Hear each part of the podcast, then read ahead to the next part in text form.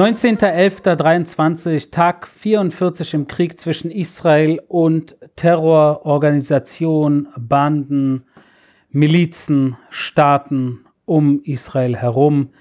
Ich habe wieder so viel zu erzählen. Ich habe so viel zu erzählen und da wollte ich, bevor ich anfange zu erzählen, euch darum bitten, dass ihr auf den verschiedenen Kanälen, insbesondere auf Spotify oder Apple oder wo auch immer ihr mich hört, mich wissen lässt äh, und da wirklich Klartext, ihr kennt mich oder ich hoffe, dass die meisten von euch mich mittlerweile kennen. Ihr wisst, ich mag Klartext, ich will nicht drum herum reden äh, und deshalb mir bitte schreiben, äh, wie der Podcast euch gefällt, ob er zu lang ist, zu kurz ist, ob ich ein Stück weit in die Tiefe mehr gehen sollte oder ob das äh, ob ich mich wiederhole, das mache ich ja auch hin und wieder mal bei bestimmten Dingen, weil es ja unter euch auch Leute gibt, die neu dazu stoßen und ich dann natürlich auch ein Stück weit bestimmte Dinge nochmal erwähne. Also bitte äh, lasst von euch hören, äh, damit ich äh, dann auch äh, das äh, so gut wie möglich mache. Ne?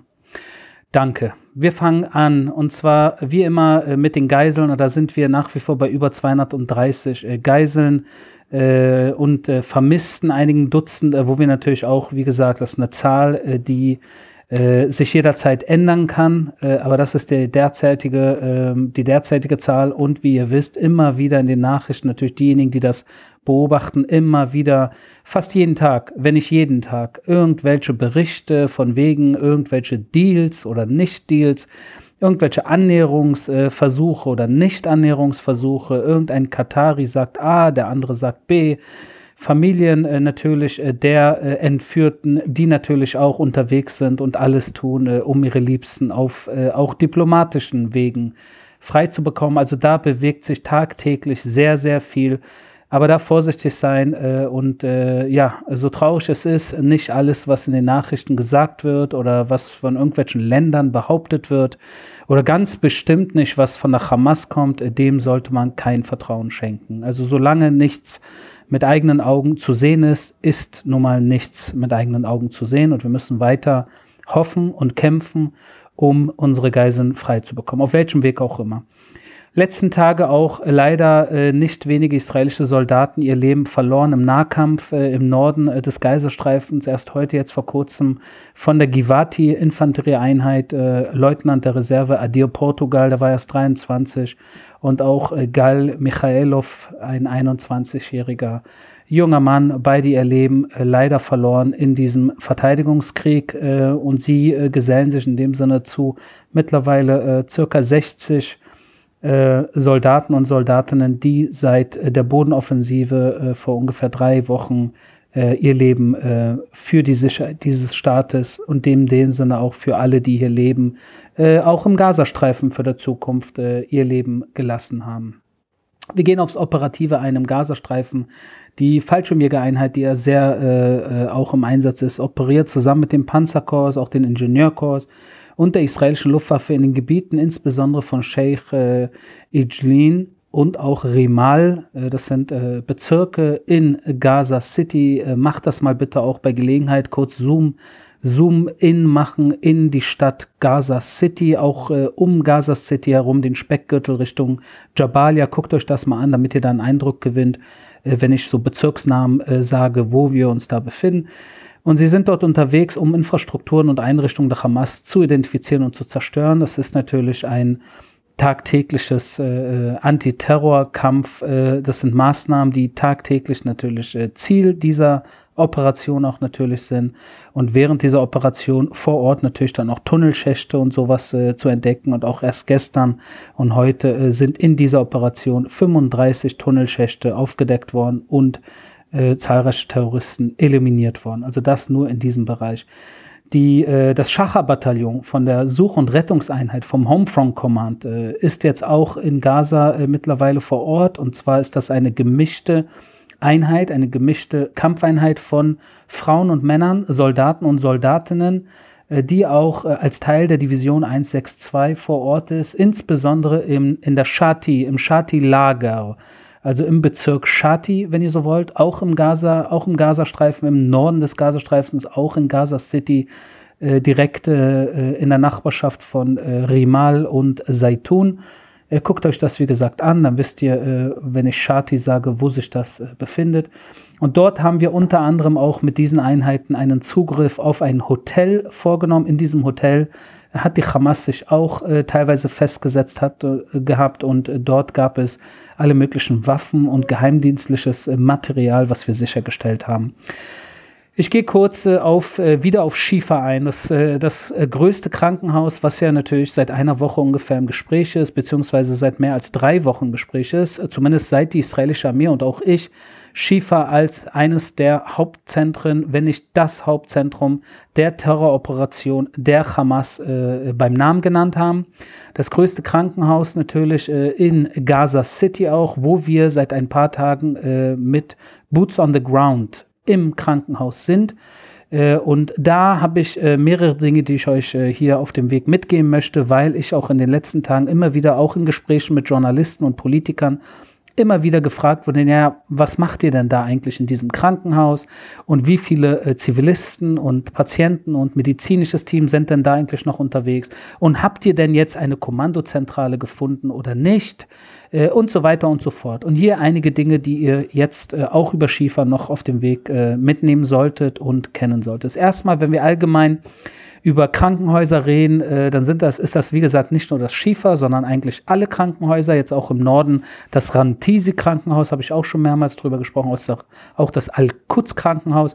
Und wir haben eigentlich vier äh, Ziele in diesen Krankenhäusern, äh, die wir dort vor Ort natürlich dann äh, vor Augen haben. Das erste ist Kommando- und Kontrollzimmer äh, entdecken. Ja, man sagt auf Englisch Command and Control Centers, also Zentren aber äh, man kann es in diesem Fall in den Krankenhäusern eher Zimmer nennen, äh, wo wir natürlich diese Zimmer in den verschiedenen Abteilungen in diesem Krankenhauskomplex, äh, was ein großes Komplex ist, ihr könnt euch das wie gesagt auf der, auf der Karte angucken, macht mal da Google Maps auf oder Google Earth, macht den Zoom, äh, Zoom in und dann könnt ihr sehen, was für ein riesiges äh, Krankenhauskomplex das ist und dort natürlich dann in diesem äh, Krankenhauskomplex die Kommando- und Kontrollzimmer äh, beziehungsweise Center äh, finden, die, äh, wenn wir über Schiefer reden, zum Beispiel auch im katarischen Haus, also im katarischen Gebäude innerhalb des Schieferkomplexes sich unter anderem gefunden haben oder im MRI. Äh, Gebäude und so weiter und so fort. Das ist das Erste. Das Zweite sind natürlich Tunnel, Tunnel unter, der, unter diesem Krankenhaus und jedem Krankenhaus Tunnel, die äh, vom Krankenhausgelände äh, natürlich gebuddelt waren oder außerhalb des Krankenhausgeländes in den Krankenhauskomplexbereich reinführen. Das dritte sind natürlich Waffendepots und das vierte sind Geiseln. Jede Spur zu Geiseln natürlich auch in und insbesondere unter Krankenhäusern.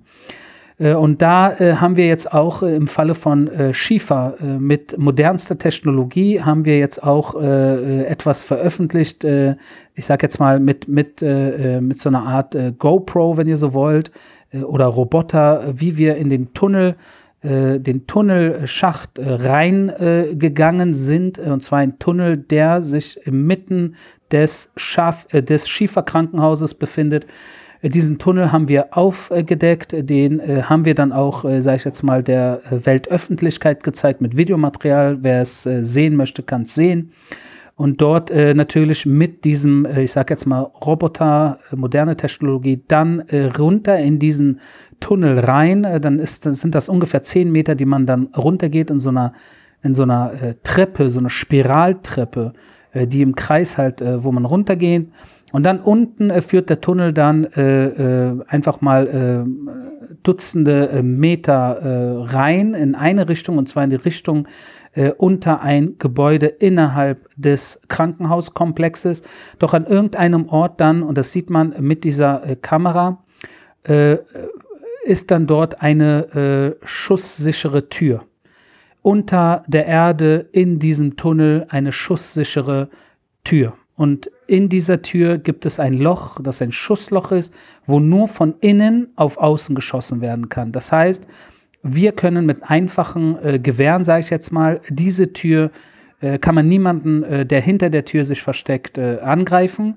Von innen jedoch kann man durch dieses äh, äh, Loch natürlich nach außen schießen. Das heißt, wenn Soldaten da reingehen sollten in Richtung dieser Tür, würde man dort wahrscheinlich äh, Schüsse abfangen. Deshalb werden wir andere äh, Wege finden, diese Tür unterhalb des Krankenhauses in diesem Tunnel äh, zu sprengen und zu überwinden auf eine präzise äh, Art und Weise, weil wir natürlich jetzt derzeit noch nicht wissen, was hinter dieser Tür sich befindet.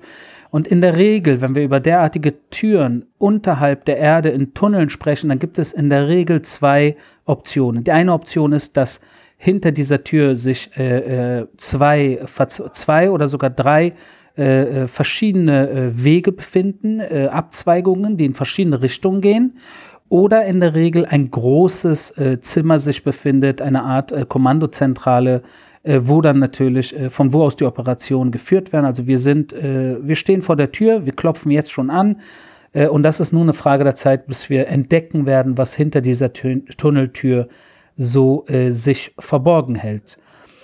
Wenn wir über das Krankenhauspersonal und äh, auch die Patienten reden, die jetzt noch dort im Schieferkrankenhaus sind, dann sind wir jetzt bei ungefähr 300 Menschen, äh, sowohl medizinisches Team als auch Patienten.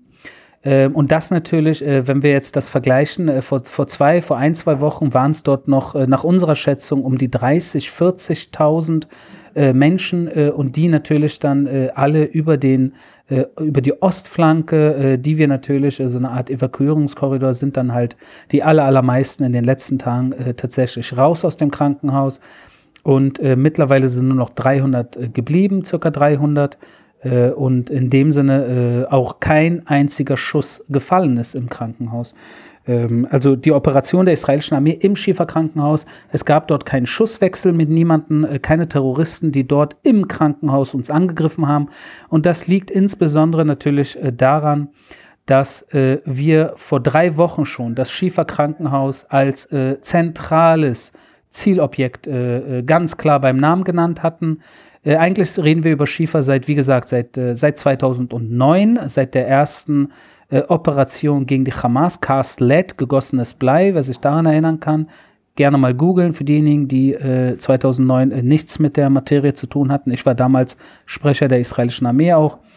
Und äh, ja, äh, da hat man im Endeffekt ähm, ähm, ähm, da, äh, wo waren wir jetzt eigentlich stehen geblieben? Jetzt muss ich mal überlegen, was hatte ich gesagt? Cast LED, Operation. Ach so, Schiefer, ja, das Schiefer-Krankenhaus natürlich keine neue Adresse, sondern äh, schon seit 2009 bekannt.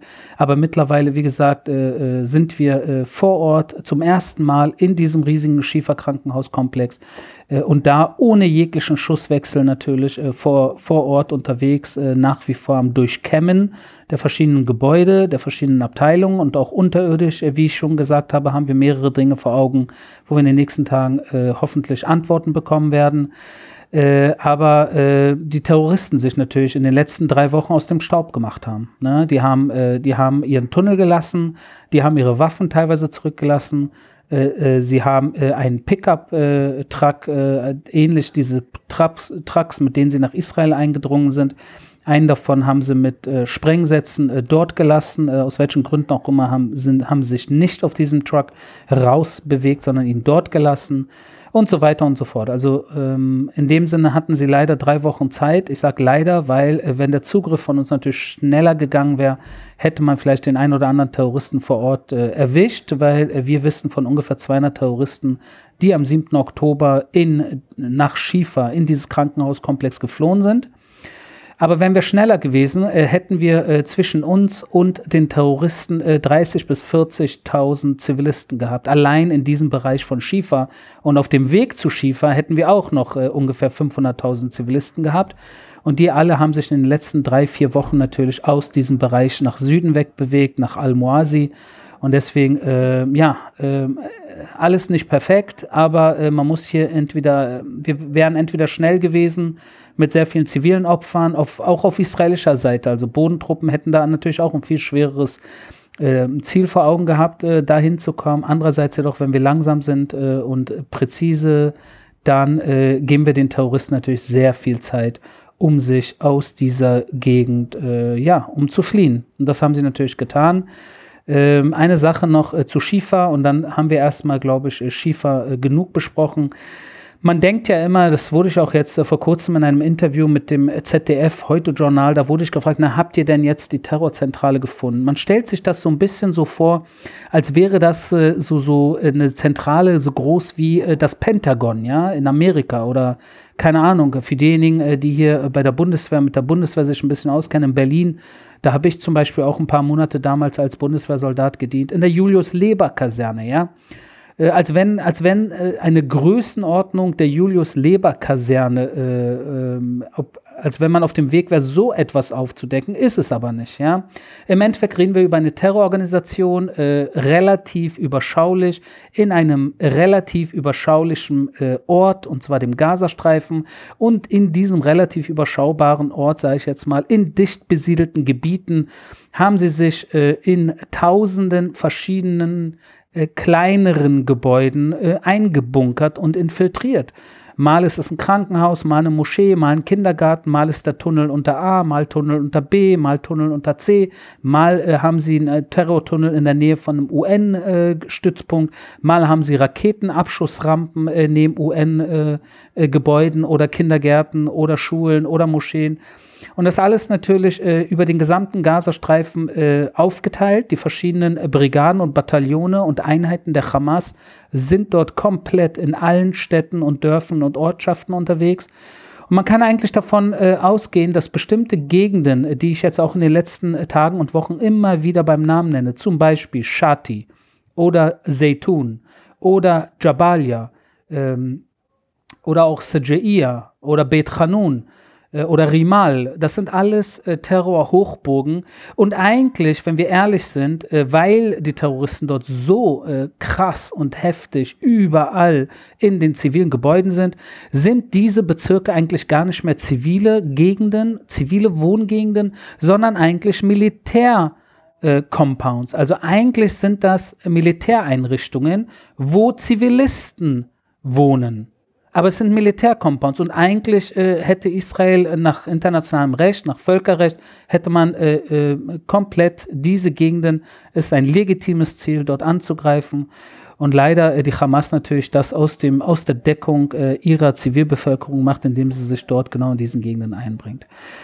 Wenn wir weitermachen, äh, kurz nochmal zur humanitären äh, Lage, was ich jeden Tag auch kurz anspreche, nochmal äh, zwei humanitäre Korridore, gerade aus Norden nach Süden, die wichtig sind äh, und auch kontinuierliche lokale taktische Feuerpausen, äh, die wir natürlich auch äh, im Anbesehen, wenn wir natürlich zu den Zivilisten schauen, dass sie da auch jeden Tag die Chance haben, sich in Sicherheit zu bringen.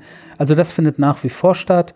Mittlerweile sind wir bei ungefähr 180 Lastwagen, die mit Medikamenten und Nahrung und Wasser aus Ägypten nach Gazastreifen reingelassen werden. Und das ist eine wichtige Sache. Je mehr, desto besser, damit die Menschen, die dort äh, diese Zeit äh, schwer überstehen, äh, leider in Al-Muasi, dass sie dort alles haben, was sie brauchen, um den Tag zu überstehen, auch die Nacht natürlich. Äh, und dann haben wir eine interessante Sache von, äh, was bis jetzt so äh, nicht funktioniert hat. Wir haben jetzt über 150 Menschen, die dringende medizinische Versorgung benötigt hatten und sie wurden aus dem Gazastreifen äh, zur Behandlung äh, evakuiert. Äh, auch das funktioniert mittlerweile. Das heißt, in Sachen Zivilisten und Kranken und Nahrung und Wasser und alles, was in dem Bereich fällt, sind wir natürlich äh, nicht perfekt. Also niemand ist in dieser Hinsicht perfekt. Alle leiden, äh, aber es, äh, es ist heute schon mal um einiges äh, menschlicher, besser und äh, für die Zivilisten, insbesondere im Gazastreifen, äh, heute besser als noch vor drei Wochen, wo man natürlich anfangs noch Schwierigkeiten damit hatte, dort in diesem Krieg natürlich alles reinzulassen, was eventuell auch den Hamas-Terroristen in die Hände spielt. Wir gucken kurz nach Norden, Libanon äh, nach wie vor leider, so wie jeden Tag, anhaltender Raketenbeschuss, auch die IDF äh, nach wie vor genauso wie jeden Tag. Wir reagieren auf die Angriffe. Wir haben erst jetzt äh, ein fortschrittliches Boden-Luft-Raketenabwehrsystem äh, der Hisbollah äh, als Reaktion auf ihren äh, Beschuss eliminiert, zerstört, neutralisiert, wie auch immer ihr es nennen wollt. Aber das ist auch wieder so ein Feuergefecht, wie ich es jeden Tag sage, Ping-Pong. Ne? Solange es beim Ping-Pong bleibt, ist es vielleicht, äh, zumindest jetzt, während wir uns äh, insbesondere mit dem Gazastreifen beschäftigen, vielleicht ist es das äh, Beste, was wir jetzt gerade äh, machen können. Äh, einige Sachen, die ich gegen Ende äh, des heutigen, der heutigen Folge gerne noch erwähnen möchte, ist zum einen die Rede vom Ober-Ayatollah im Iran, Khamenei. Äh, der hat äh, folgende Dinge jetzt gesagt. Das erste, Niederlage des zionistischen Regimes in Gaza ist eine Tatsache. So, also der Obermullah im Iran hat jetzt schon beschlossen und entschieden, wir in Israel haben jetzt schon äh, eine Niederlage. Also wir haben verloren. Keine Ahnung, worauf er das basiert. Äh, aber das sagt der Mann. Das Zweite, was er sagt, das Betreten von Krankenhäusern oder Häusern ist kein Sieg. Den Sieg, denn Sieg bedeutet, die andere Seite zu besiegen, was dem zionistischen Regime bisher nicht gelungen ist und auch nicht gelingen wird. Ja, das hat auch Khamenei so gesagt, auch schon wieder entschieden, wohin die Reise führt. Das Dritte, was er sagt, einige Regierungen islamischer Länder haben offenbar in Versammlungen die Verbrechen des zionistischen Regimes verurteilt, andere noch nicht. Das ist inakzeptabel, sagt der Mann. Ja? Äh, die Hauptaufgabe der muslimischen Länder besteht darin, die Lebensader des zionistischen Regimes abzuschneiden und die Ankunft von Gütern und Energie zu verhindern. Also der Oberterrorist der Welt, ja, Khamenei äh, oder der Oberterrorist definitiv äh, der Region des Nahen Ostens, ich glaube, er hatte auch andere, die mit ihm ko konkurrieren in anderen äh, Ecken und Kanten der Welt. Aber in, im, in der Region des Nahen Ostens, das, was der von sich gibt, also unfassbar. Ja, also da kann man gar nicht in Worte beschreiben, äh, wie, wie verlogen und äh, heuchlerisch das alles ist. Aber das Letzte und Spannendste, was er gesagt hat, ist Folgendes. Ihre Unfähigkeit zu gewinnen bedeutet die Unfähigkeit der USA und, Vorsicht, der westlichen Länder. Und das ist der springende Punkt. Genau diese Aussage ist äh, der springende Punkt. Warum? Weil Khamenei sagt, wir sind unfähig, damit meint er Israel. Er sagt aber auch, die USA sind unfähig und er sagt, die westlichen Länder sind unfähig. Und wir alle sind unfähig. Und wenn wir alle unfähig sind, dann äh, will er natürlich äh, als Khamenei und als Islamische Republik, will er natürlich die Welt hinter sich vereinen, weil sie sind ja angeblich die Fähigen. Und deshalb ist es umso wichtiger, diesen Krieg ganz klar, eindeutig für uns zu entscheiden. Eindeutig. Das heißt, die Hamas darf nach diesem Krieg unter keinen Umständen mehr auch nur einen Funken Terror von sich geben können, weder im Gazastreifen noch sonst, wo sie unterwegs sind. Und wir müssen all ihre Terrorchefs ähm, ausschalten.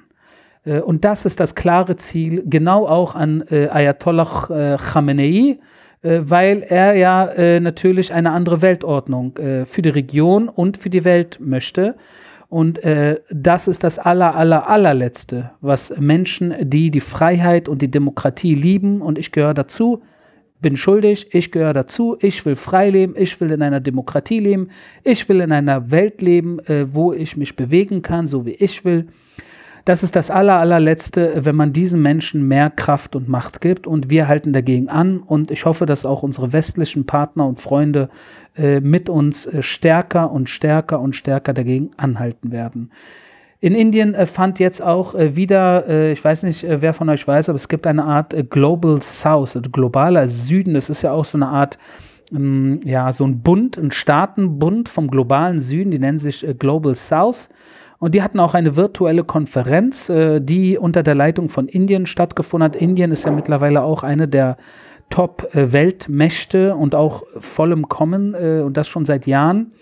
Ist aber interessant äh, zu beobachten, weil Indien in sehr guten Beziehungen mit Israel steht und jetzt auch bei dieser Konferenz, obwohl in dieser Global South Länder sind, die äh, zu 100 Prozent, ich sage jetzt mal, äh, salopp ausgedrückt, äh, mega Juden und Israel und äh, äh, feindlich sind, also antisemitisch durch und durch sind, äh, haben die Inder ganz klare Zeichen gesetzt und zum einen das Massaker vom 7. Oktober öffentlich verurteilt und zum anderen einer Feuerpause, einer längeren Feuerpause nicht zugestimmt. Und das sagt sehr viel über Indien und das sagt sehr viel auch über die Aufteilung äh, auf dieser Welt, äh, die irgendwo im Endeffekt eine Fortsetzung des Kalten Krieges ist, wenn ihr so wollt, äh, aber auf andere Weise. Äh, und ähm, da ist natürlich wichtig, ist äh, dann auch, äh, ich sage jetzt mal, auf unserer Seite, auf der westlich freien Seite natürlich auch wichtige ähm, Spieler und Staaten zu haben, die klare Zeichen setzen und sich nicht verstecken und sich nicht schämen und keine Angst haben, dass auf ihren Straßen eventuell hier oder da jemand äh, zum Messer greift, wenn die Politik äh, sich irgendwie äh, eindeutig äh, auf Seiten Israels äh, ähm, äh, positioniert. Ja, vielleicht auch mitbekommen, es wurde ein Frachtschiff, und zwar die, der Galaxy Leader, so heißt das Frachtschiff, wurde von den Houthis, von den jemenitischen Terroristen, die vom Iran natürlich äh, ähm, äh, gesponsert werden, unterstützt werden, bewaffnet werden, indoktriniert und alles Mögliche werden. Ähm, dort wurde dieses Frachtschiff äh, in der Nähe vom Jemen äh, ähm, ähm, entführt. Das ist ein, natürlich ein schwerwiegender Vorfall äh, von globaler Tragweite, wenn, wenn mittlerweile Frachtschiffe einfach mal so von Terrororganisationen entführt werden und diese Houthis, die Houthi-Terrororganisation in Jemen, die hat das auch schon seit Tagen angekündigt. Und sie gingen natürlich äh, davon aus, dass auf diesem Schiff, äh, dass das entweder äh, ein israelisches Schiff ist oder der Besitzer des Schiffes ein Israeli ist oder äh, die Crew auf diesem Schiff äh, Israelis sind. Aber im Endeffekt ist dieses Schiff, das die Türkei verlassen hat und auf dem Weg nach Indien war, auf diesem äh, Schiff befanden sich Menschen verschiedener National Nationalitäten, aber kein einziger Israeli. Es handelt sich auch nicht um ein israelisches Schiff, ja, wie in arabischen Medien behauptet wird. Also da, da äh, muss man wieder ein gutes Beispiel, wie im Endeffekt Terror äh, zuschlägt, wann und wo es will, äh, sich äh, bestimmte Dinge einbildet oder äh, denkt oder äh, analysiert, äh, wie es möchte und dann zuschlägt. Und dieser Zuschlag, der kann begründet sein, der kann unbegründet sein, aber er kann jeden treffen. Und deshalb sind diese Terrororganisationen eine Gefahr für alle, für alle von uns. Zum Abschluss äh, eine kurze Sache, die ich einfach mal so auch in den Raum möcht, äh, werfen möchte. Ihr, ihr, merkt ja selber, dass seit der Krieg hier ausgebrochen ist, am 7. Oktober, sind äh, allein in Israel 2000 internationale Journalisten äh, vor Ort äh, unterwegs, die täglich berichten. Äh, und das natürlich mit allen Kameras in Israel und Gaza ein Stück weit auch hier und da mal äh, Hisbollah oder äh, Judäa und Samaria, Westbank. Aber äh, da sollten wir uns jetzt auch mittlerweile mal nach sechs Wochen Krieg fragen, wenn ein Großteil der Kameras, die über Krieg berichten, auf Israel und Gaza gerichtet sind, wem spielt das in die Hände? Wem spielt das in die Hände? Spielt es eventuell der Türkei in die Hände, die eventuell in Syrien oder im Irak oder in der Osttürkei Dinge machen, äh, wo sie keine Kameras brauchen, spielt es eventuell äh, dem Iran in die Hände, der natürlich nicht nur in der Region äh, für Terror und äh, Terrormilizen und Terrororganisationen und alles, was im Bereich Terror und Instabilität gehört, dort natürlich äh, an erster Stelle äh, enorm involviert ist. Aber der Iran natürlich auch das islamische Regime, die eigenen Menschen im Iran misshandelt, foltert, vergewaltigt, und ermordet, spielt es eventuell auch in die Hände des iranischen Mullah-Regimes? Oder spielt es eventuell sogar noch weiter, wenn wir ein Stück weit den Zoom-out machen, auch in die Hände von Russland im Bereich Ukraine und darüber hinaus, weil natürlich die Kameras nicht mehr so auf die Ukraine schauen wie noch vor zwei Monaten. Und wenn wir noch ein Stück weiter gucken, dann fragt man sich, inwieweit es auch China in die Hände spielt dass die Kameras auf den Gazastreifen und Israel gerichtet sind. Denkt darüber nach.